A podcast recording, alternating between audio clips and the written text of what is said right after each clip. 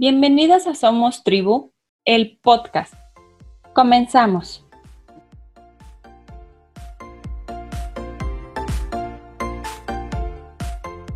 Hola, hola. Hoy nos acompaña Mariana Hernández Robles, licenciada en Psicología Educativa por la Universidad Autónoma de Querétaro, maestrante en terapia familiar. Se ha especializado en tanatología, en derechos humanos y en gestión educativa. Su experiencia laboral se ha realizado prevalentemente en el área educativa desde nivel primaria a nivel preparatoria. Actualmente atiende a niños, adolescentes, adultos, parejas y familias. Y hoy nos acompañará con el tema niños como seres autónomos, no como propiedad de los padres. Bienvenida, Mariana. Hola, Clau, ¿cómo estás? Muy bien, gracias. ¿Y tú? Bien, lista para hablar un poco de la autonomía. Va, me late. Platícanos. Pues, ¿por qué, ¿por qué hablar de la autonomía y de la crianza en los hijos, no? Ahora en, en, estos, en estos tiempos en que, pues, más los padres nos preocupamos por prepararnos con nuestros hijos para ejercer una mejor maternidad y paternidad. Creo que ahora tenemos más conciencia del trabajo que, que hacemos y la huella que dejamos al momento de crear a nuestros hijos. Antes los papás pues nada más nos dejábamos ir pensando que, así iban a salir las cosas y ahora nos preparamos. Una palabra que, ahora se usa más, que, que no sé, bueno, era una palabra tradicional que se dejó de usar y se está retomando. En realidad no es que esté de moda, sino siempre se ha usado la palabra crianza que, que ahora lo vemos como, digo, como de moda, pero en realidad pues la palabra crianza viene de, de la cría, de al final somos, somos seres humanos eh, mamíferos que tenemos crías y, dependen completamente de nosotros. Por eso la, el, educar a un hijo eh, se le puede llamar crianza, porque viene de la responsabilidad que tenemos los progenitores de tener eh, con nuestros hijos. Ahora, pues, también sabemos que no solo los papás somos los que nos dedicamos a la crianza, ¿no? También se dedican abuelos, se dedican algunos cuidadores por la cuestión em, económica en la que estamos ahora en, nuestro país. Y bueno, ¿por qué hablar de autonomía en la crianza? Eh, hemos visto actualmente que que los hijos empiezan a, perder esa, esa, parte de autonomía al tener una superprotección por parte de los padres, ¿no? Este miedo a que no, no les pase nada eh, es justamente lo que estamos logrando, ¿no? A que no les pase una burbuja. Exacto. Que, no les, que no les pase nada y, les quitamos la autonomía y estamos viendo algunos em, este, efectos de, eso, ¿no? Eh, los tan llamados ninis, los, los seres humanos que, son incapaces de cuidarse o separarse del núcleo em, familiar principal, ¿no? Entonces, ¿por qué, ¿por qué necesitamos generar autonomía en los hijos? Por eso precisamente, para que les pasen cosas y les pasen cosas que tenemos que aprender a dejar que les pasen y ellos aprender a solucionar su, día a día, ¿no? Ahora como, pues sí, como psicóloga, me, mucha, mucha parte de la educación, mucha parte de lo que hemos aprendido en, la, en, el quehacer de psicóloga, pero ahora me, me, lo veo más empapado como mamá, ¿no? Con mi, con mi hijo, veo toda esta parte de la necesidad de generar seres humanos autónomos que sean capaces de, enfrentarse al mundo. Obviamente, pues tenemos que darles herramientas diferentes de acuerdo a su edad, ¿no? Algo que, me gustaría que dejáramos claro, que es esta parte de que sí es tu cría, sí estás en la crianza, pero no eres el, dueño de, ese ser, ¿no? Eres el encargado de, protegerlo y cuidarlo, pero no, no de, pues sí, no, no es tu propiedad tenemos un lazo especial que, nos hace cuidarlos, protegerlos, pero saber que son unos seres humanos independientes a nosotros, que al principio dependen completamente en cuidados, pero tenemos que empezar a enseñarles eh, que son independientes, ¿no? Digo, los bebés saben, son una diada, ¿no? Una mamá e hijo, pero nosotros tenemos que empezar a enseñarles y ellos mismos nos van marcando la pauta cuando ya saben que no son mamá. Ya saben que empiezan a hacer cosas, ¿no? Por ejemplo, este, somos muy dados los papás, ¿no? Al, obligar a los niños a, vete con tu tía, vete con tu abuelita. Y, el niño dice, no, no, no, no quiero, o, o hace, son más pequeños, ¿no? Y, y pareciera que nosotros nada más porque nosotros lo decimos, ellos lo tienen que hacer. Y entonces volvemos a los niños obedientes y también nos exponemos a un futuro, a que, pues si ellos no quieren irse con una persona, pero alguien les dice que lo tienen que hacer, se vayan. Como nosotros en casa lo, hicimos, lo van a hacer. Entonces, aventamos a nuestros hijos a, a obedecer a una autoridad. Si les dice vete con fulanito, aunque ellos digan que no, pues están van a estar acostumbrados a, obedecer. Entonces, esta parte de la crianza de, nuestra capacidad como papás de ser o no autoritarios, ¿no?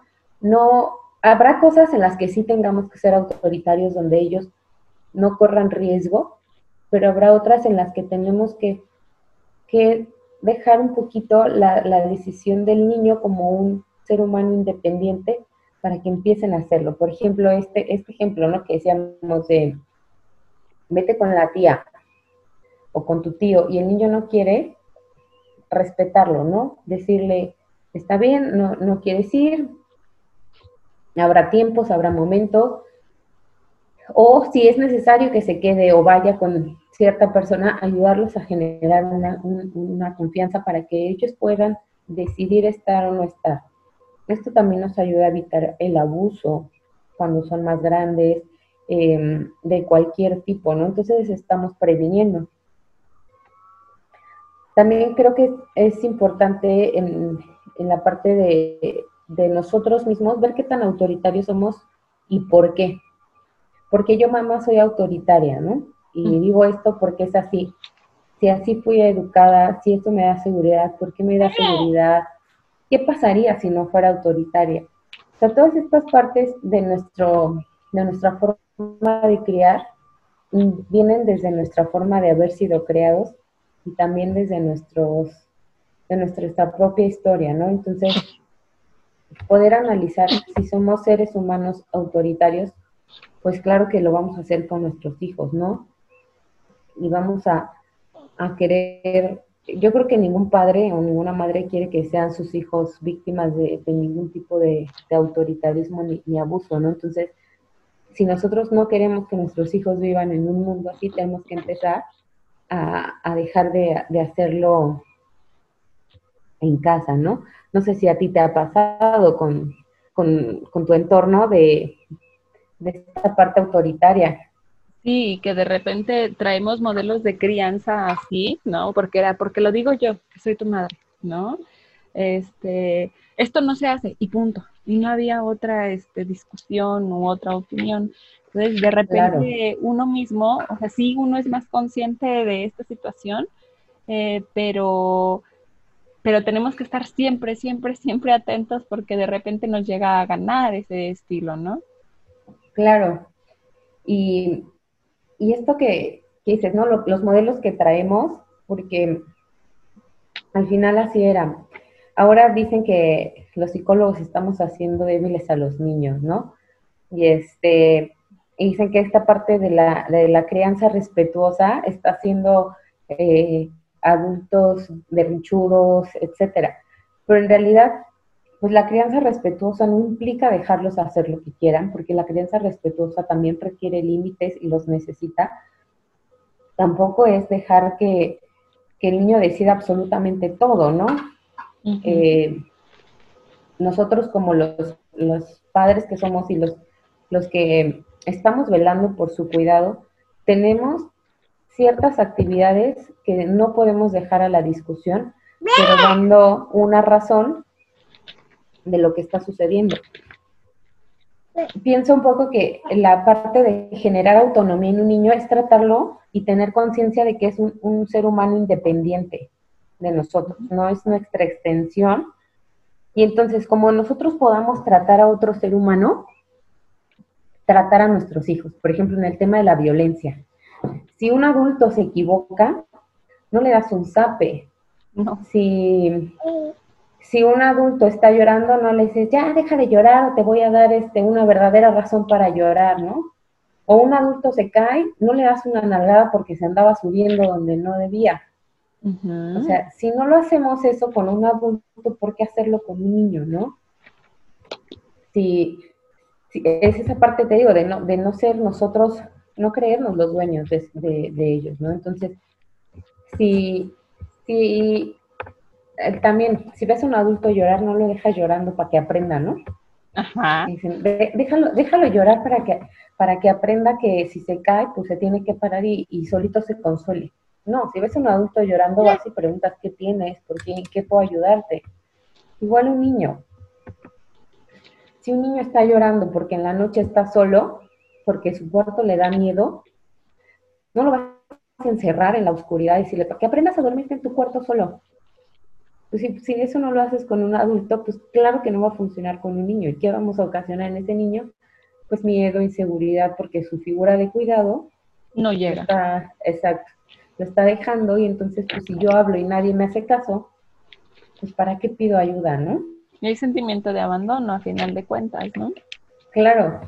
Entonces, esta parte de darle autonomía al niño es, es reconocerlo como otra persona que requiere la atención y el cuidado como otro ser humano, igual, en cuestión de, la violencia, ¿no? Somos muy dados a el manazo a tiempo, este, o la nalgadita a tiempo. Pues a ningún adulto le damos una nalgadita a tiempo, porque, porque el niño tendría que serlo, ¿no?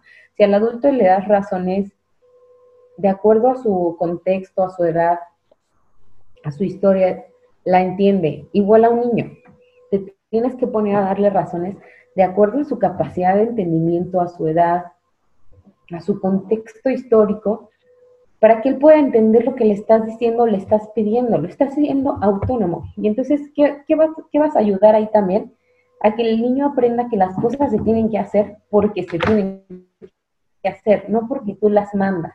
Entonces, si a un niño le dices, por ejemplo, este, vamos a tender la cama, ¿Por qué se tiene que tender la cama? No es lo mismo decir, porque yo digo que porque tiene que haber un espacio limpio, porque genera hábitos, porque te ayuda. Entonces el niño va a aprender que tiene que tender la cama porque necesita tener su espacio limpio. Y entonces lo va a hacer porque sabe las razones y no porque mamá dice o papá dice, ¿no? Así es. Entonces, cuando tú le, le, le pidas algo, él va, va a entender las razones y lo va a hacer por él mismo, porque le estás dando argumentos que son, em, son fáciles de entender para, para él o para ella, y no nada más porque alguien lo dice.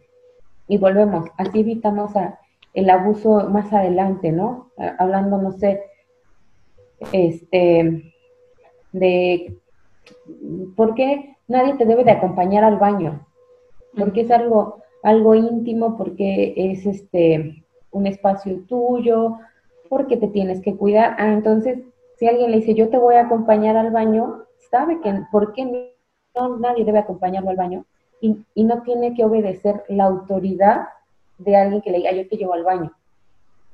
Así es, e incluso, incluso también de más grandes, ¿no, Mariana? Incluso de adolescentes, o sea, un adolescente, un adolescente que toda la vida recibió la orden de alguien porque así se decía, porque eso era la, la, única opción que tenía. Cuando llegue alguien externo que ejerza una presión igualitaria, sea por droga, sea por alcohol, sea por cualquier otra situación, vandalismo, etcétera, va a ceder a esa presión porque está acostumbrado a que no tiene derecho a opinar. Claro, a que no es autónomo, a que es la extensión de, la autoridad en juego, ¿no? Que cuando sí son niños son los papás, pero cuando son adolescentes es el amigo líder del grupo, es una autoridad eh, externa, es alguien que puede ejercer em, asimétricamente sobre él, ¿no? O sea, una persona de poder. Entonces, al no saberse autónomo, a no entender razón, a, sí, no, si no conoce razones, si está, está acostumbrado a obedecer nada más, pues entonces va a seguir siendo la extensión no de su mamá o su papá, ¿no? Después de alguien más. Entonces también para eso nos, nos ayuda la, el darle razones a los niños, hacerles entender por qué están las cosas, por qué te debes de dormir a cierta hora, por qué debes de comer en cierto lugar. No es porque yo digo que, quiero que te sientes en la mesa, ¿no? Sino por los hábitos, por la seguridad, por la convivencia, etcétera. Si nosotros somos capaces de darle este entorno al niño, él va a empezar a ser autónomo, a dejarlo comer solo, por ejemplo, hablando de niños pequeños, ¿no? A veces queremos que todo esté súper limpio y que no haya este, comida volando por la casa. Entonces, ¿qué es más fácil que yo mamá le dé de comer en la boca? O que yo lo lleve en la carriola con tal de que no se salga, o que yo le haga la tarea para que no se tarde mucho. Entonces, al, al hacer yo las cosas y querer tener todo bajo control, le quito esa autonomía al niño. Hay muchos, muchos papás que creen que, que tener un niño autónomo te va a dar más tiempo o te va a hacer más libre como, como papá o mamá, ¿no? Y es todo lo contrario. Si quieres educar un hijo autónomo, tienes que estar al 100 en la atención y te va a implicar mucho más tiempo. Por ejemplo, en el ejemplo, ¿no? De dejar al niño comer solo, pues sí, te va a implicar estar ahí, estar viendo, estar recogiendo cada cosa que se cae, estarlo cambiando si se ensució, eh, estar viendo qué comida puede agarrar con las manos o con su tenedor. O cómo prepararlo para que lo pueda agarrar él solo. Exacto. Más grandes, ¿no? Este, quieres que tu hijo, ahora, ¿no? Con la tecnología, quieres que tu hijo sea capaz de, usar, este, no sé, hablando de, adolescentes, ¿no? La tablet. Pues tienes que estar ahí viendo si sabe usarla, qué uso le da, qué páginas está observando cómo se comunica con, con su entorno a través del medio. No darle una tablet y sentarlo y dejarlo ahí porque ya es autónomo. Por ejemplo, ahora que estamos con, el tema de la contingencia, ¿no? Y, y, que todo estamos haciendo en línea en la escuela. Pues autónomo no va a implicar que el niño se siente y haga la tarea solo. No. Va, va, a necesitar a alguien que le ayude a gestionarse para que él aprenda a utilizar estos medios. Si incluso a los adultos les está costando hacer un home office eh, ordenado, em, seguido, porque no estamos acostumbrados a eso, pues imagínate más un niño que, que pasó de un mundo completamente presencial a un mundo virtual, ¿no? Entonces, claro que, que generar un niño autónomo nos va a implicar mucho más tiempo, mucho más atención vamos a necesitar estar presentes. Entonces, es más fácil tener al niño sentado, amarrado casi casi en la silla y darle de comer en la boca para que coma y esté limpio, o hacerle la tarea porque es más rápido y porque no quiero tirado por toda la casa, este, que, dejarlo, ¿no? Entonces, si, si queremos educar niños autónomos, vamos a requerir tiempo, vamos a requerir atención y vamos a requerir trabajar nuestros propios Em, temas de, de nuestra crianza. ¿Qué cosas me mueve a mí mi, mi, ejercicio en la maternidad o en la paternidad? ¿Qué cosas viví que me, que me hacen ser la mamá que soy? ¿Qué cosas me gustaron? ¿Qué cosas no me gustaron? Porque no implica que si fue un niño golpeado tengo que ser un padre golpeador. Em, ser consciente de cómo, cómo viví mi, mi infancia, ¿no? Por ejemplo, también en el tema de, por qué les dan tantas explicaciones a los niños. Si antes no, no se les tenían que dar explicaciones y ya, ¿no? Te aseguro que, no sé, el 99% de la gente que tuvo padres que nada más daban órdenes hubieran querido un papá o una mamá que los escuchara más. Claro. Que pudieran platicar con ellos. Entonces, el decir, bueno, es que la educación de antes fue así y estamos bien, pues definitivamente no, porque estoy segura que muchos hubieran querido mucho más atención de los padres, hubieran querido quizás menos violencia, que también hay que tener cuidado que no caigamos en la violencia porque generar niños autónomos, ¿no?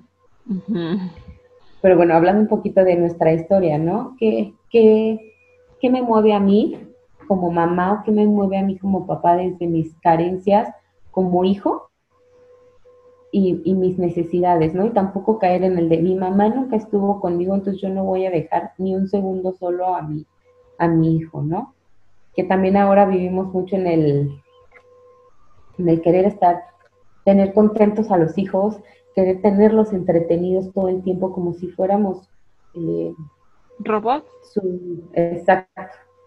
Y también, por ejemplo, un niño autónomo requiere estar solo, requiere aburrirse, requiere eh, pensar, ¿no? Entonces, sí, sí analizar lo que nosotros tuvimos y lo que no tuvimos como, como hijos para hacer consciente nuestro ejercicio como madres o padres. ¿Cómo ves esto, Clau? Me encanta, Mariana, porque muchas veces eh, los mismos papás dicen, pero es que, ¿cómo? O desde la sola idea, quiero ser mamá o quiero ser papá, decía una de mis maestras, ¿para qué? ¿Para que sea una extensión de ti? No, ¿no? Y cuando sea grande, va a ser médico como toda la familia. No es para cumplir tus deseos. Claro. Es una persona independiente, con deseos, con anhelos. Y bien lo dices, parte de esta, este nuevo, nuevo modelo, entre comillas, porque pues como lo comentas, no lo es, este, crianza o crianza respetuosa, eh, es más bien ayudarle al niño respetando sus procesos como individuo, permitiéndole movimientos, eh, perdón, momentos de aburrimiento en donde él con, este, con esta cuestión de no sé qué hacer, genere sus propias actividades, genere soluciones, tenga creatividad, sea tolerante a la frustración y entonces eh, él solito empieza a trabajar, ¿no? Eh, no cambiarlos es importante porque de repente decimos, es que ya tengo prisa, yo llevo prisa en las mañanas, ok, entonces ¿por qué eh, no le permites que en la tarde se cambie? ¿No? Ya que están claro. a dormirse. Eso les ayuda a autonomía. Exacto, por eso, por eso hablábamos un poco de que si queremos niños autónomos nos va a implicar más tiempo hablando de niños pequeños, quiero que mi hijo se vista, no lo voy a despertar 10 minutos antes de la salida, ¿no? Si quiero que, empiece a, generarse sus, hábitos, sus rutinas, pues va a requerir más tiempo, lo tengo que despertar más, más temprano. Pero es que se duerme bien tarde, ah, pues es que vamos a empezar a, dormirlo más temprano, ¿no? O sea, todo va a requerir tiempo y, y no solo con los niños pequeños, sino también con los adolescentes quieres, que, quieres generar una comunicación con tus hijos, sobre todo los adolescentes que, llegan a la etapa de querer más explicaciones, ¿no? Que les des más razones. Y obviamente si fuimos niños educados con razones, pues un adolescente más te las va a pedir. Y es donde menos te va a funcionar el, el, porque soy tu madre o soy tu padre, ¿no?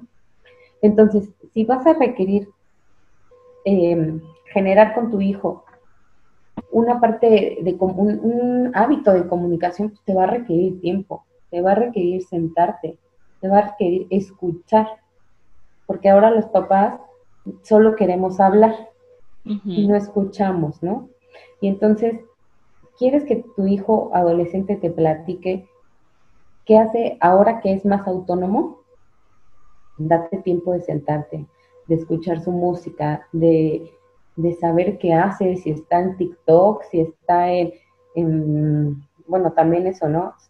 Como padres marcar en cuestión de redes sociales que sí y que no, pero, pero te va a requerir, o sea, estar con un adolescente te lo va a requerir y habrá esos, esos ratos, ¿no? Típicos de adolescente de que no te quiero ver, aléjate, salte de mi cuarto, también te van a requerir tiempo y paciencia de darle su espacio, lo que decías, la crianza respetuosa implica dar sus espacios y darles su, momento de madurez.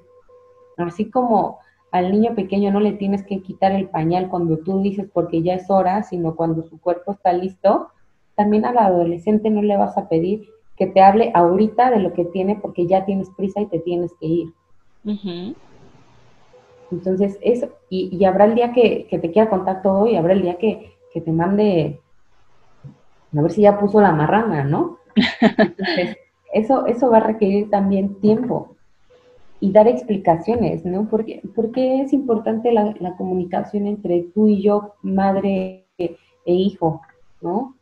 Porque pues para el adolescente ahorita el papá no es, los papás no son sus principales eh, referentes, ¿no? Pero si tú te das tiempo de, de explicar por qué, por qué quieres ese espacio de comunicación, que obviamente si desde chiquito lo generas cuando sea adolescente, pues va a ser mucho más sencillo pero crear un, hijo autónomo va a requerir también que nos enfrentemos a nuestras propias frustraciones. Mi hijo a los dos años, no sé, lo que decíamos del pañal, ¿no? Sigue con el pañal. Bueno, pues su tiempo y, y, su madurez va a requerir mi paciencia como papá, donde ya quiero que lo deje porque ya no quiero comprar pañales, ya me cansé de limpiar este popó, bueno, pues es mi frustración y no por mi frustración y mi necesidad voy a hacer que el niño em, se adelante. Igual, el adolescente o, el, mini adulto, ¿no? No porque yo quiera que me digas, me, vas a contar y, y, es que te estoy diciendo y es que me tienes que contar. Entonces, mi frustración de no me cuenta nada, la tengo que trabajar yo y darle su espacio y su su momento de madurez y, darle ese, esa autonomía de ser, de saber en qué momento me va a platicar y qué me va a platicar. Porque también es real que nadie le cuenta absolutamente todo a sus papás, ¿no? Hay una regla, ¿no? Eh, los adolescentes no le contamos absolutamente todo a nuestros papás, o sea, los hijos no le contamos todo a nuestros papás y es algo sano.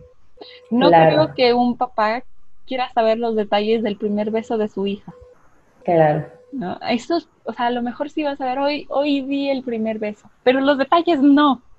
Claro.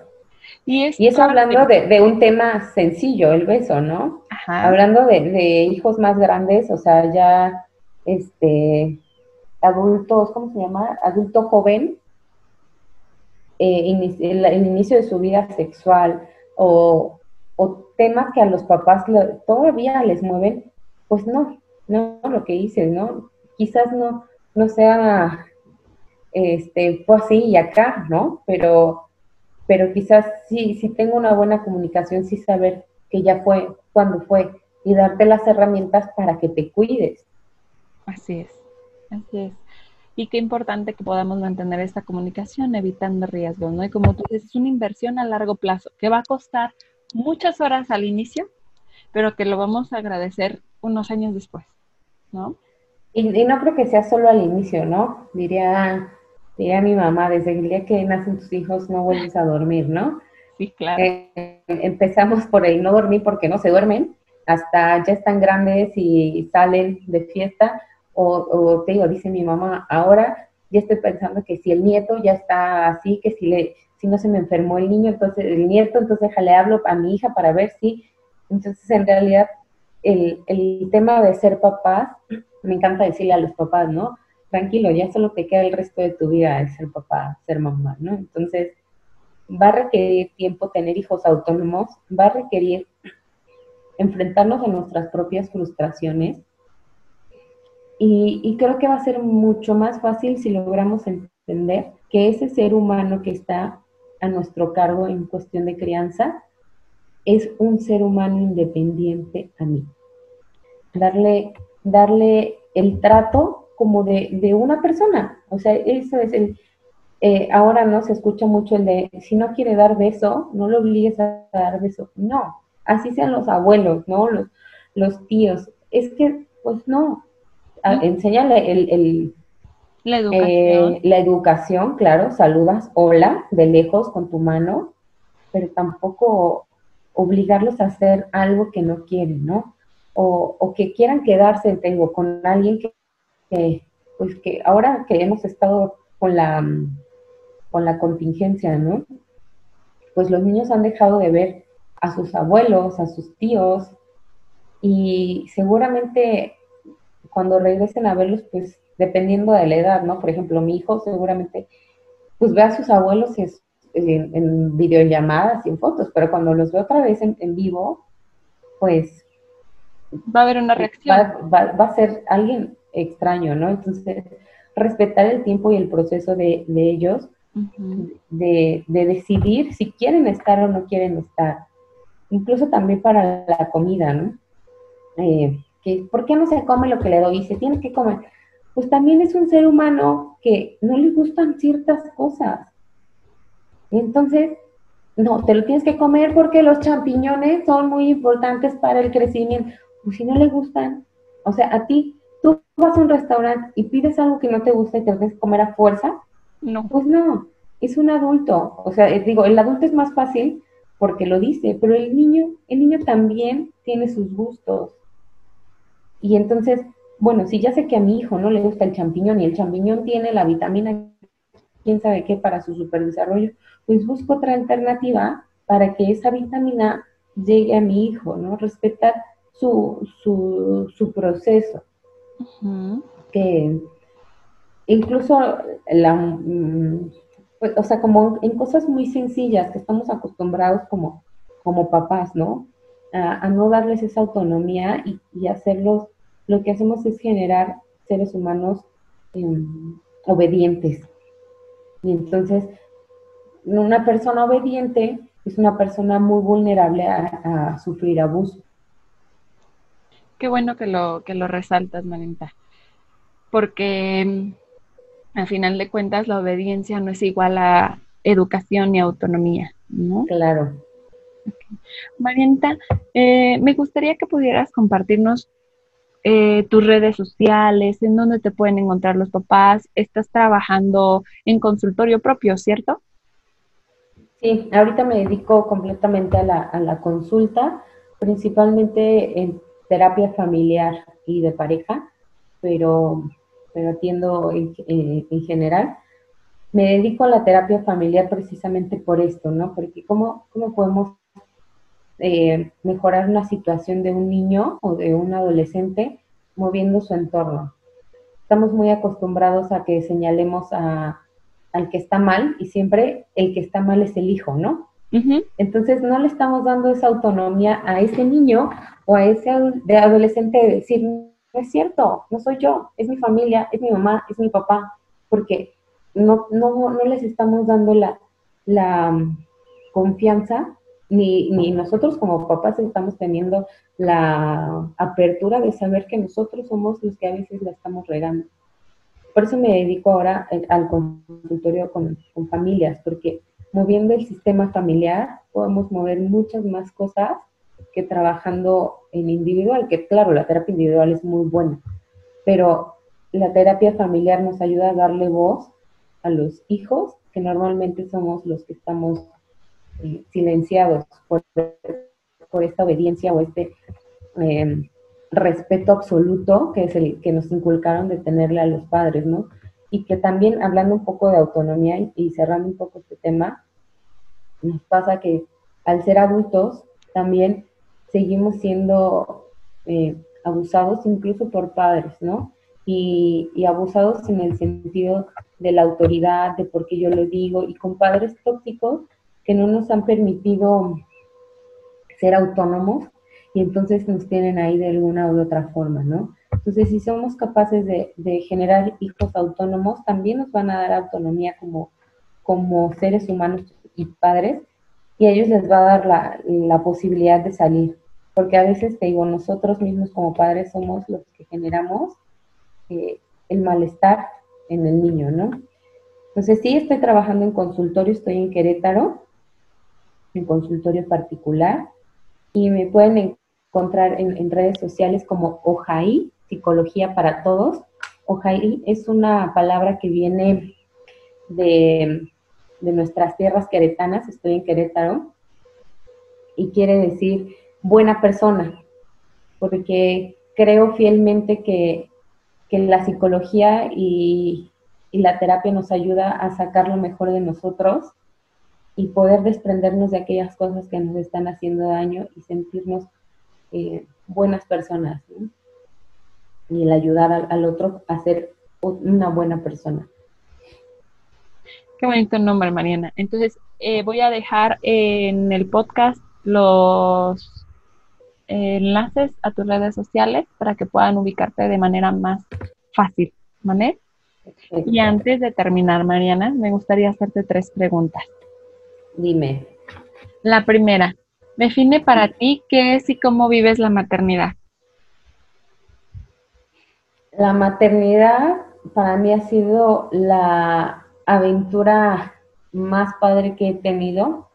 Gracias a, la vida he podido vivirla al lado de, de mi esposo y hemos, hemos sido muy, muy felices con la llegada de nuestro hijo. Hemos, nosotros optamos mucho por, por la aventura, esa es nuestra palabra, ¿no? Nuestra frase es la aventura nos aguarda. Y, y para mí la, la, maternidad es la aventura de, de crecer, de aprender, de, de reír. No sabes cómo nos hacemos travesuras entre los tres, nos reímos, nos escondemos, nos hacemos cosquillas. Para mí la, un, un niño feliz, un niño con ganas de, conocer el mundo y de aventurarse, es un ser humano que lo puede lograr todo, ¿no? Entonces, para mí la maternidad ha sido impulsar a, un ser aventurero y vivirla pues al lado de mi compañero de, aventura y de vida, y, y eso ha sido una aventura completamente. Gracias. La segunda pregunta es, ¿un libro que recomiendes? Todos los libros de de Carlos González se me hacen muy buenos. Es un pediatra español buenísimo que aborda mucho sobre la crianza, sobre la crianza respetuosa, el apego, la lactancia materna, eh, la alimentación en los niños. Es, buenísimo, pero el de Bésame mucho, creo que nos ayuda mucho con el tema de la crianza eh, para poder darnos una, una idea como padres. Decía al principio, antes creo que nos aventábamos a ser papás así como al ahí se va y creo que ahora nosotros como generación de padres tenemos que prepararnos, o sea, es nuestra obligación sanar nuestras heridas, aprender lo que no conocemos, prepararnos para ser padres. No se vale decir yo así soy y punto y te friegas porque así te tocó esta mamá, sino reconocer dónde están mis fallas, dónde están mis errores y y qué, y qué, carencias tengo para poderlas trabajar. Creo que este libro de Bésame Mucho ayuda mucho para darnos una idea de la crianza respetuosa, del amor que se, que vive en nuestro ejercicio como padres y madres. Y en general digo que todos los, libros o conferencias o lo que puedan ver de Carlos González es un, un excelente pediatra que nos puede ayudar. Y hablando no solo de temas con niños, también ya ha lanzado cosas para adolescentes que, que son muy buenas. Gracias. Y la tercera, un frase o mantra que te acompañe como persona. Eh, la frase que escogí es por, por el tema de la crianza y por el, tema que, que, he decidido trabajar y que ahora me mueve más como mamá, que es, es una frase de Don Bosco que dice, no, no basta con que los niños sean amados, sino que se sepan amados, ¿no? A veces como papás pues sí es mi hijo y lo amo porque es mi hijo, pero no se lo demuestro, no le doy un beso, no le doy un abrazo, no juego con él, no le invito un helado, o sea, cada quien tenemos nuestras formas de expresar amor, pero hay que hacerle saber que eso es amor.